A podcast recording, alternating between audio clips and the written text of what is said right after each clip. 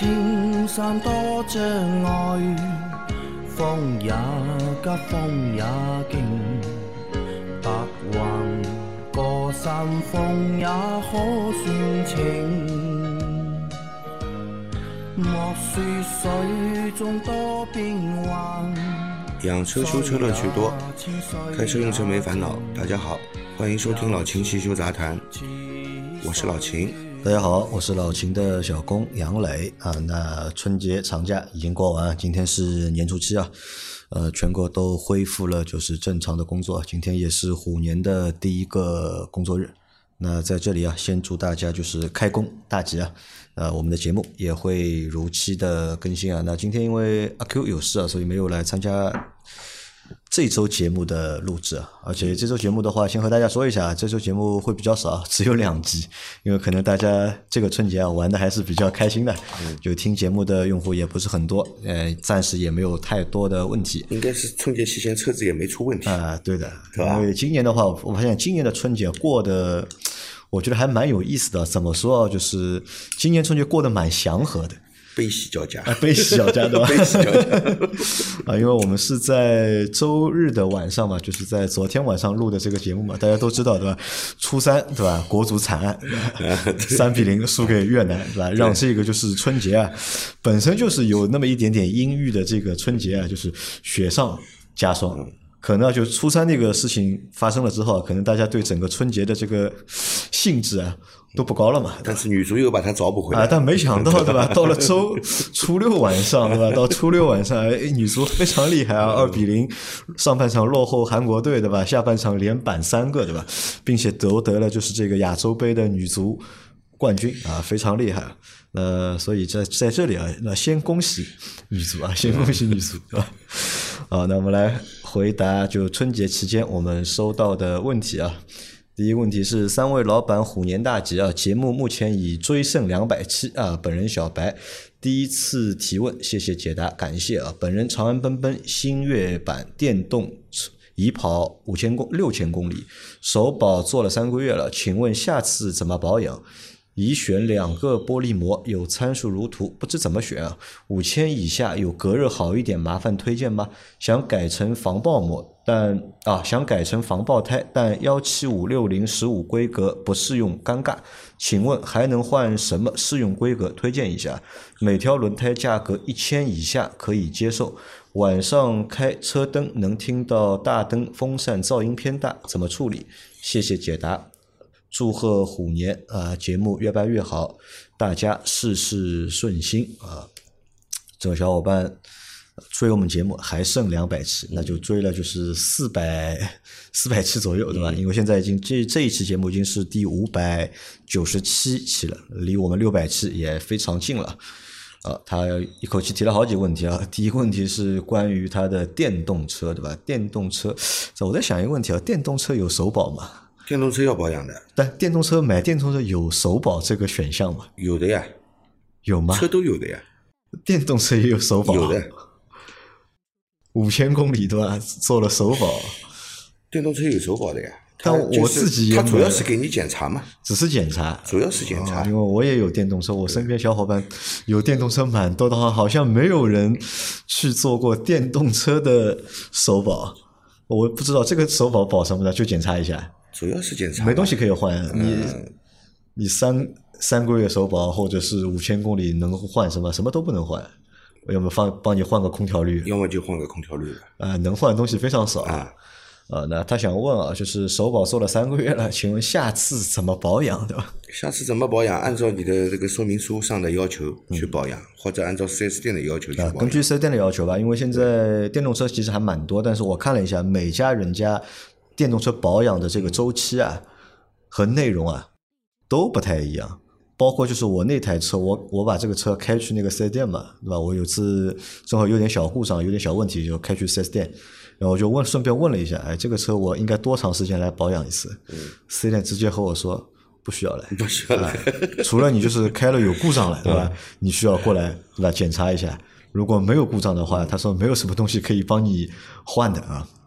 那每家店可能不一样，所以你要看你的说明书。你那家四 S 店说法其实不对的。嗯。电动车也需要换刹车片啊。嗯。对吧？空调滤肯定要啊换的，空调滤要换啊对。吧？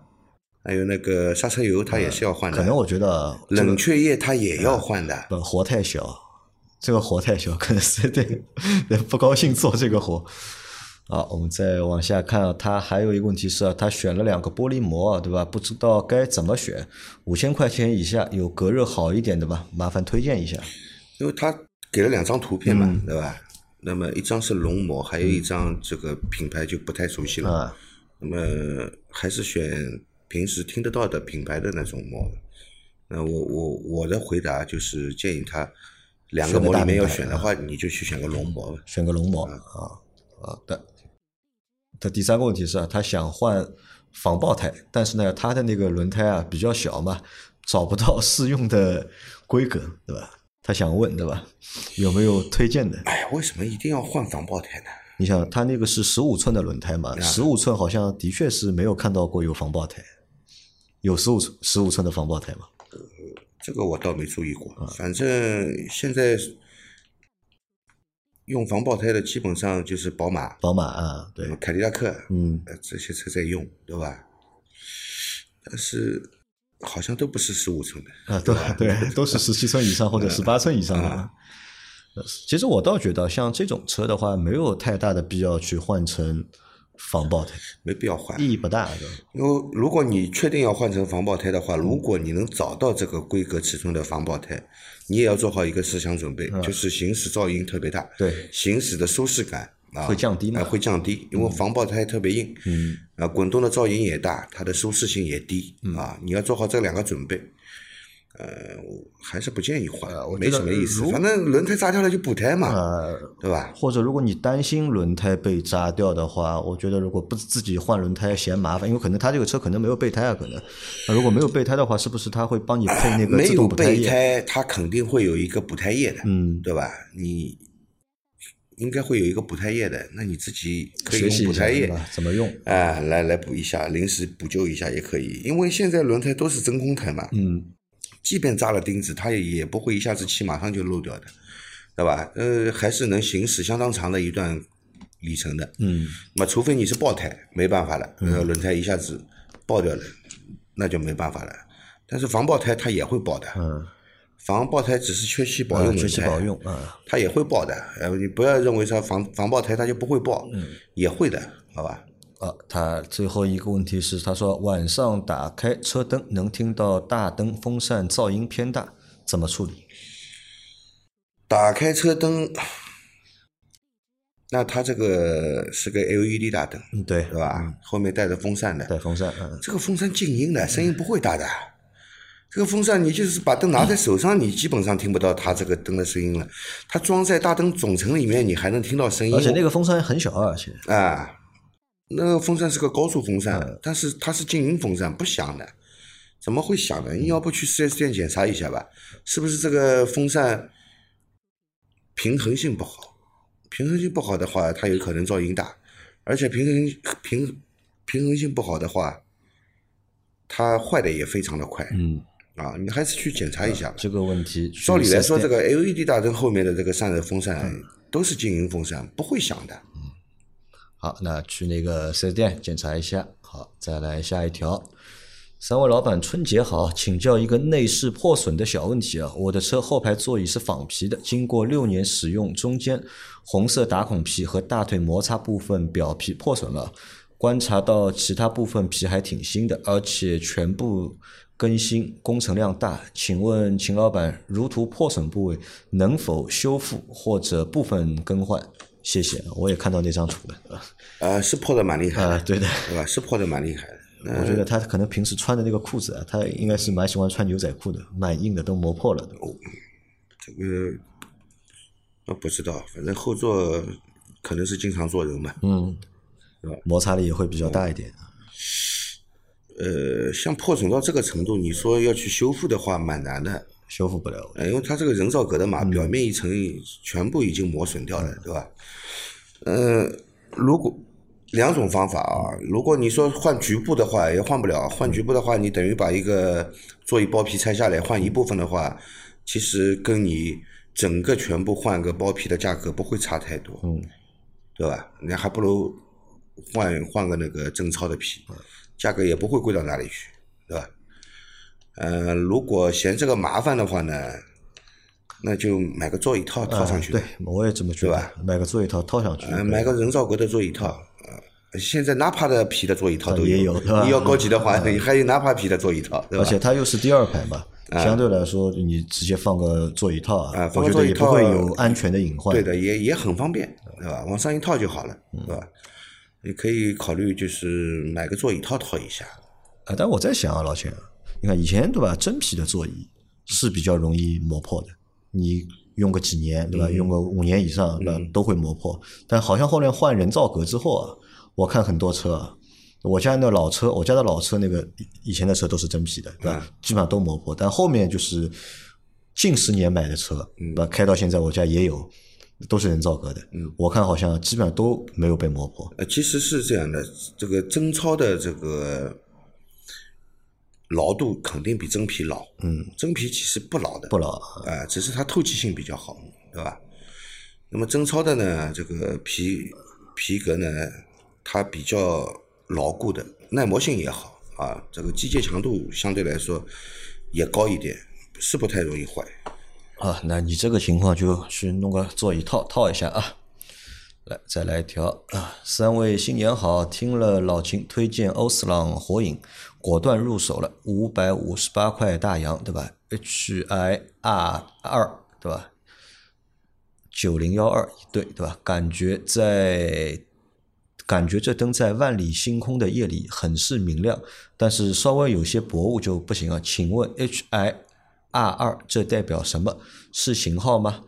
能拓展普及下相关知识吗？灯的左右各有三个发光 LED，请问这是怎么实现远近光切换的？我的车是一六款二点零风尚荣放，大灯远近光一体的，当时要求 4S 店换了 LED，是两个灯泡。在后来帮朋友买三菱欧蓝德时，我提出让四 S 店也换成 LED 大灯，结果晚上一看，只是远光 LED，近光还是卤素。这时才知道远近光也可能是不同灯泡啊，有关于汽车灯泡的问题。嗯，是这样的啊，你说你，你说我推举的那个欧司朗的火影者，对吧？火影者其实目前来说是比较高端的一个型号啊、已经到目前市场上的天花板级了。多少钱？呃，官方正价是一千多，一千多，啊，那但是这买的是五百五十八，啊，我不知道这个什么渠道购买的，对吧？官方正价是一千多，好像是一千三百多。啊，一千三百多。那他这个对折都不到。对，那这个 H I R 二这个是什么意思啊？这个是型号还是参数呃，H I R 二这个其实就是型号，啊？型号啊，啊，它其实就是九零幺二，就是九零幺二啊。那么九零幺二这个灯呢，其实它就是，如果是卤素灯，因为这些灯都是对对标卤素灯的型号的，对吧？如果是卤素灯的话呢，这个它是单丝灯泡，那么不可能是远近光一体。那么只有 H 四的灯泡啊，它是双丝灯泡，嗯，它是远近光一体的，就是两它里面有两两个灯丝啊，某一某一个灯丝亮的时候它是近光，某一个灯丝亮的时候它就是远光，它不会两个灯丝同时亮啊。那么九零幺二啊，这个灯泡它本身就是一个单组光的，只有一组发光，所以它不可能是远近光一体的灯泡的。嗯，那么有很多车也是装了这个灯泡以后呢，它同样也能实现远近光的切换。嗯，这个其实就是在大灯内部，不是不是芯片上的事情，它就是它它就是同时发光嘛。那么为什么能够实现远近光的切换呢？它的大灯内部里面啊有有切割片，嗯，切割片是通过电机来控制，可以移动的。像翻板一样的，啊，对，可以移动的，它可以遮掉一半的光源，遮掉一半就变那个啊遮掉一半光源以后呢，就变近光灯了啊，全部打开它就变变成远光灯远光灯了啊，呃，它是这样来实现的。啊好的，那这个是看要这个灯有没有这个功能，对吧？这个车有没有这个功能？呃，它这个车应该是有这个功能，有这个功能应该是有这个功能。啊好的，啊，那然后他想问什么啊？那他的那个就不行了的，欧蓝德那个就没有这个功能了，对吧？就不是远近光一体的。呃，然后他说这个就是在万里晴空的夜里啊，他说很明亮啊，稍微有些薄雾就不行了。那么的确是的啊，它这个光源的话，它是六千 K 的，嗯，其实光很白。我们知道的啊，这个光越白，其实穿透性越差，对，对吧？特别是 LED LED 光源，它本身穿透性就差，它跟那个卤素灯来比啊，这个灯光的穿透性本身就差，但是亮度高，嗯，亮度高啊。那么雾灯的话呢，其实你车车头前面如果有雾灯的话呢，你可以换一对这个比较亮的雾灯灯泡。啊，碰到这个雨雾天气啊，你要开启雾灯，开雾灯啊，啊，这个雾灯放在前面，其实就是给你拍这个用处的，就是雨雾天气给你照明用的，对吧？好的啊，那然后他还说这个，嗯、他还说这个一六款对吧？嗯二点零的风尚啊，容容放对吧？嗯远近光是一体的，嗯，啊，大灯远近远近光是一体的。当时要求 4S 店换了 LED 两个灯泡，后来帮朋友买这个三菱欧蓝德，你看车型不同嘛，对嗯对吧？它的灯光配置也不同，有些车呢远近光就是分开的，嗯远光是远光，近光是近光，很多车都是这样。那么有些车呢就是远近光坐在一起，啊，坐在一起啊，坐在一起啊。那么它这个欧蓝德，你看它就是的，远近光远近光就分开了。它要求 4S 店换这个 LED 灯的话，人家就把它远光灯换掉的。那么也没错，也没错。为什么呢？因为远光灯我们是要照这个照射距离比较远的情况下啊，才会需要远光灯。那么远光灯如果亮度不高呢，它照射距离也不够远，那么开远光灯的照明效果也不好。你如果换成 LED 的话呢，它那个照明距离会更远，那么远光的照射效果会更好。但是近光呢，它没换，对吧？其实如果你需要换的话呢，你近再买光两再买哎一对啊近光也可以换成 LED LED 灯泡的啊。好，再下一条啊，老师好，请问三元催化和进气系统有什么关系？谢谢。三元催化和进气系统有什么关系？三元催化是排气系统啊，对，三元催化不是进气系统，对的以算在排气系统里面。是排气系统啊，是因为三元催化在排气管上面嘛，嗯对吧？所以它肯定是属于排气系统的。而且三元催化的作用就是净化这个汽车排放的尾气，嗯，啊，净化汽车排放的尾气，让这个汽车排放出来的尾气能够符合环保法规的要求，嗯，就是起这个作用的啊。你说跟这个进气系统有什么关系？好像没有太多的关系。啊也也算也算有要硬扯关系，你要硬扯关系也有进有出嘛，对吧对？进和出他们是一个系统的，呃，你要硬扯这个关系呢，这个三元催化，三元催化这个在这个后氧传感器的前面，对吧？这个后氧传感器所侦测的废气，就是经过三氧三元催化催化反应后排出的。那么怎么说呢？如果是三元催化出问题了，啊？那个数据有问题了，啊，那它进气量啊，呃，进气量不会变的，进气量不会变，呃，这个车辆会报警，嗯，然后这个通过这个对三元催化催化反应后的这个废气，呃，也可以对这个燃油的一个一个喷油脉宽嗯，去做调整做调整，啊，他会他会去检查嘛就，进气量不会调整，但是喷油呃喷油量会调调整啊对，啊，那这个和进气也没关系了，对吧？和喷油有关系。啊，跟进气嗯的确没有什么太大关系啊。好的，在下面一条啊，三位老师好，今天去走亲戚啊，在一个很小的坡道上会车时，右前轮开在泥巴路面上，可能打滑了，仪表盘的 ESP 亮起，车子发出短暂的噔噔噔的声音，对吧？声音消失，灯也灭了，连续两次后恢复正常。我想问我 ESP 工作会发出这样的声音吗？还是 ABS 工作会有这样的声音？多谢解答。好的，这个 ESP 对吧？ESP 其实是这样的啊，ESP 这个功能呢，就是靠什么实现的？吧？对车辆稳定它是车辆电子，它首先是一个电子车辆稳定系统、啊，它也是有电子两个字的。那么它通过什么来实现呢？它要在这个 ABS 的基础上来实现。对啊，你车辆如果不配备 ABS 这个装置的话呢，你就肯定没有 ESP, 啊啊。但是有了 ABS 也不一定有 ESP，对好吧？但是 ESP 是在 ABS 这个功能的基础上来实现的。它是怎怎么来起到一个车辆稳定系统的呢？我们车辆在行驶啊，比方说这个冰雪雨、冰雪这个路面，嗯，或者是下雨天泥泞路面，车辆这个轮子的抓地力呃摩擦力变小啊、嘛会减弱，会减弱，那么导致什么呢？导致我们行驶的时候啊，车辆有可能是不不会按照我们所期望的行进方向去行驶，就是会打滑哎、是我们说的这个侧滑，对吧？这些情况会出现。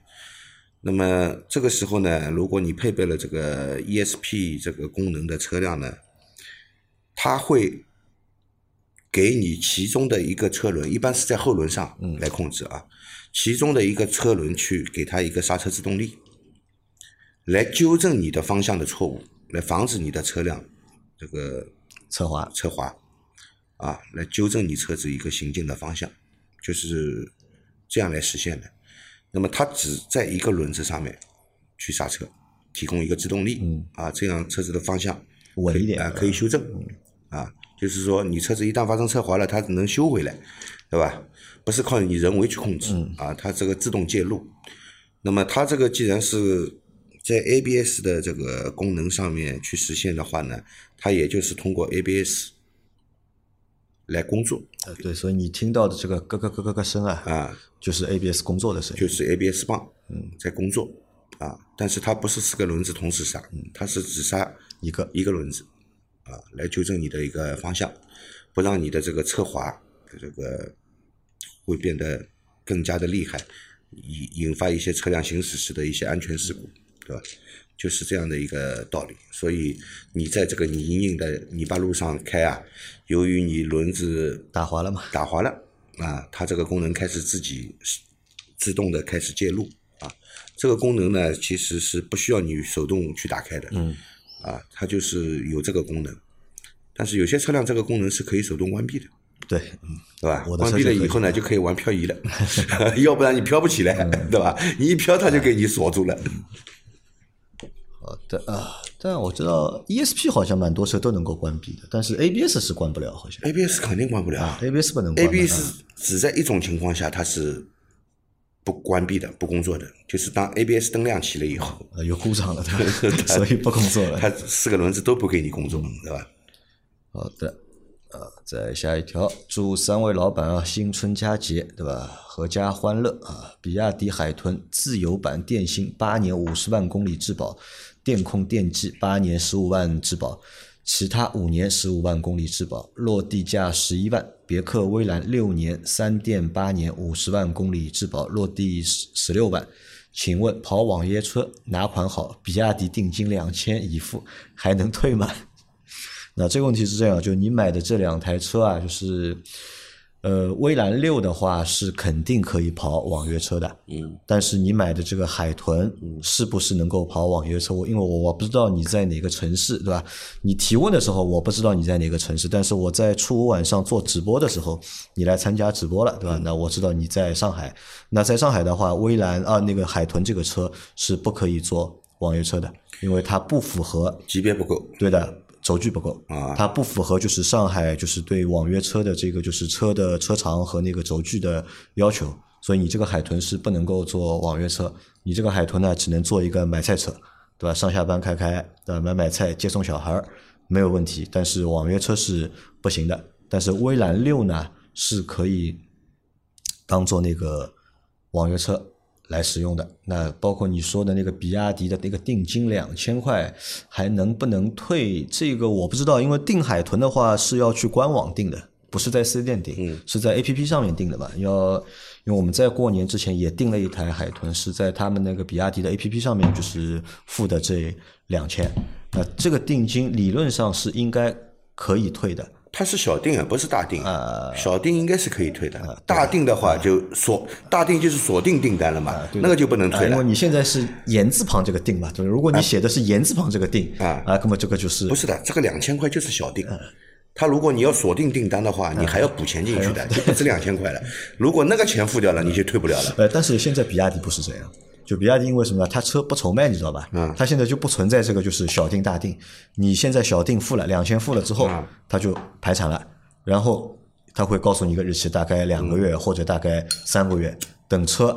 来了之后，车不是到了嘛？嗯，那么车坏在那个送到四 S 店那个路上的时候啊，他就和你说，你可以过来付尾款了，或者来办那个就是办那个贷款也好，或者是付全款也好，因为他倒不愁什么呢？不愁你不要了，不要对吧？排队的人要的多，那大家都要这个车。但你这个车的话是肯定不能，海豚是肯定不能跑网约车的啊。呃，你说这个钱怎么退嘛？我觉得你就打个电话吧，打他那个四零零的那个电话，他 A P P 上有电话的，你打电话问一下吧，就看一下这个钱怎么退，应该是没有问题，可以退的啊。好，再来一条啊！三位老师好，请教一下，二零二零款一点五 L 自吸宝来传奇，今天自己动手换空气滤芯，换好后启动发动机，发动机左边有滋的声音，呃，响上三两下就不响了。我熄火再启动，还能听到滋的一下就不响了，不知道哪里发出来的声音啊？不知道是哪里发出来的声音是正常的吗？谢谢指导啊！附图发出声音的位置啊，一踩刹车就响，刹车的真空助力泵不知道是不是正常现象。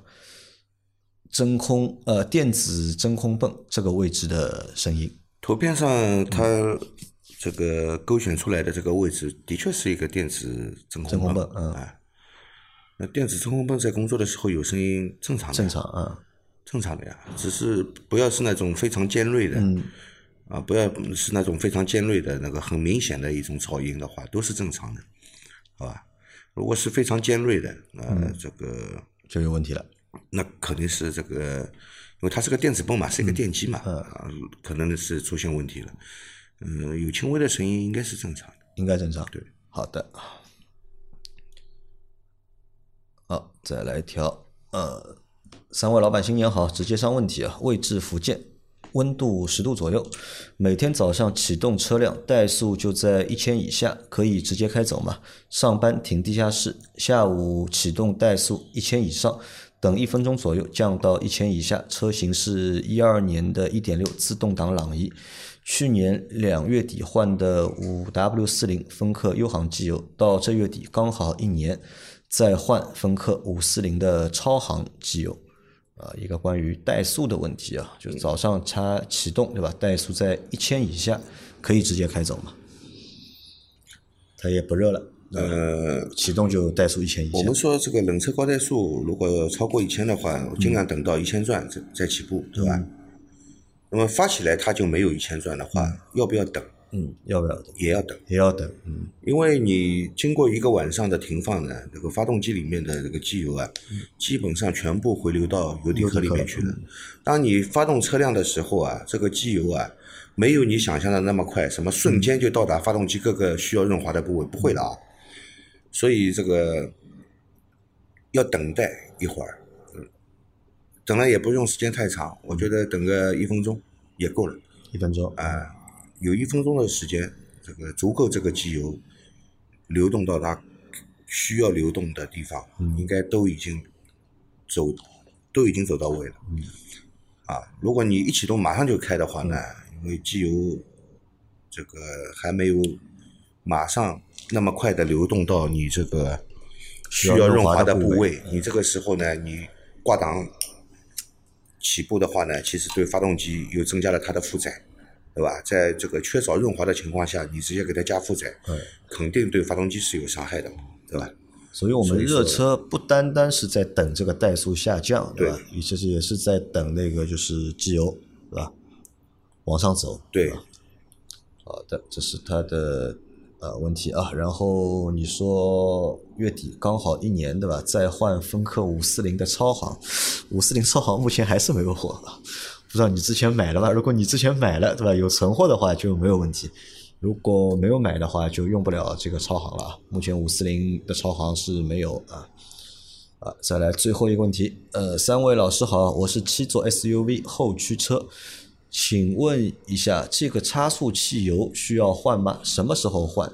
是不是只有后差速器油，还是也有前差速器油？嗯，阿 Q 不在啊，阿 Q 在的话，我就想问他了。目前市面上有哪台就是七座的 SUV 是后驱的？因为我想了老半天，嗯我没有想出来有哪台就是七座的 SUV 是后驱的。那那他说是后驱就是后驱吧，对吧？那么人家对自己的车应该是了解的，对吧？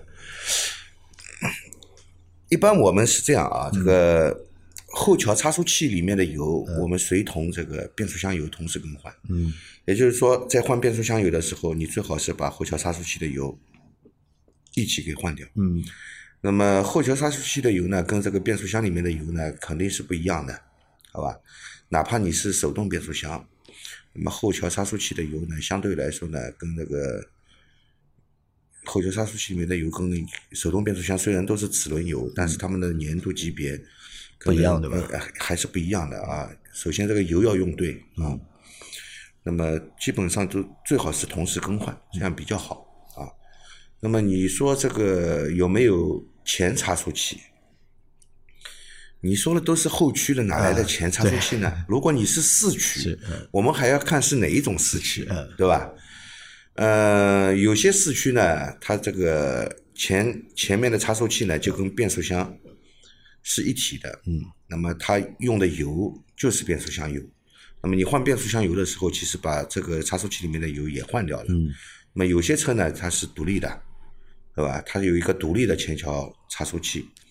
那么这这个差速器的油，如果你有这个独立的前桥差速器的话，这个油也是要更换的，一般都是跟那个跟这个后桥差速器的油也是的啊，同时更换。那么如果你有独立的前桥差速器呢，你这个车呢，可能还会有一个风动箱，嗯，对吧？那么风动箱里面的油其实也是要更换的，好吧？那么你这个车应该就是个后后轮驱动的车吧？那么就不要去想这个前前桥差速器的事情了，好吧？好的，那我们今天的这期节目啊，就先到这里啊。大家有任何关于养车、用车、修车的问题，可以留言在我们节目最新一期的下方，我们会在下周的节目里面一一给大家解答啊。我们明天再见，拜拜。拜拜。